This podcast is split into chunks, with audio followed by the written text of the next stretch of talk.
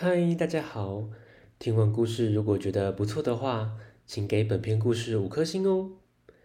往下滑，在资讯栏的地方有节目的留言连结，有想听的故事都可以留言告诉我们哦。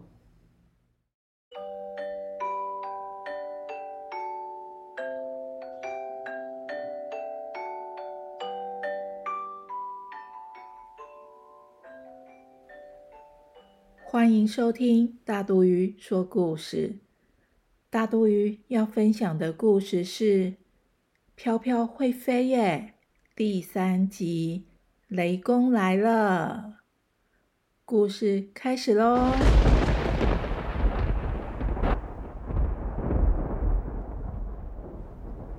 妈妈看了看天空，天气不错啊，怎么一直打雷？他要飘飘留在家里。飘飘写完功课，正想着做什么好呢，雷公突然出现了。小雷公有没有来找你？飘飘摇摇头说：“没有哎。”我刚刚一直打雷叫小雷公回家吃饭，他都没反应。我感觉……他是来找你了。呃呃，雷公悄悄的靠近一个柜子，迅速的打开柜子的门，把小雷公拎出来。飘飘惊讶的问：“小雷公，你什么时候来的？”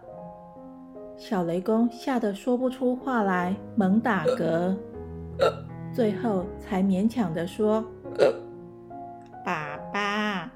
对不起，我只是想找姐姐玩。这时候，妈妈敲门进来。哇，有客人来呀！我刚煮了一锅红豆汤。走走走，我们到客厅喝红豆汤。妈妈边说边对飘飘眨眨眼，她已经知道是怎么一回事了。大家边喝边聊天。妈妈问雷公：“明天可以让小雷公跟飘飘一起去上学吗？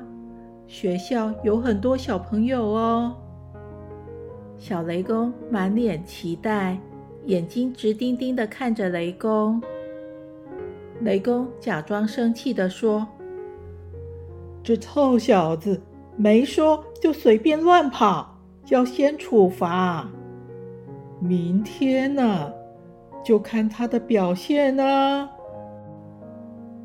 隔天七早八早的，小雷公就拉着爸爸来找飘飘，准备一起去上学。飘飘因为有小雷公的陪伴，今天的动作比以往快许多。两个人高高兴兴的走到教室，小雷公就坐在飘飘旁边。但只有飘飘看得见。第一堂课是唱游课，小雷公跟大家唱唱跳跳，非常开心。原来上课这么好玩啊！第二堂是国语课，飘飘很专心的练习写字。小雷公觉得好无聊哦，他又不用写字。就随手拿了一张纸，折纸飞机射出去。老师要飘飘上课不可以玩纸飞机，这真是天大的误会。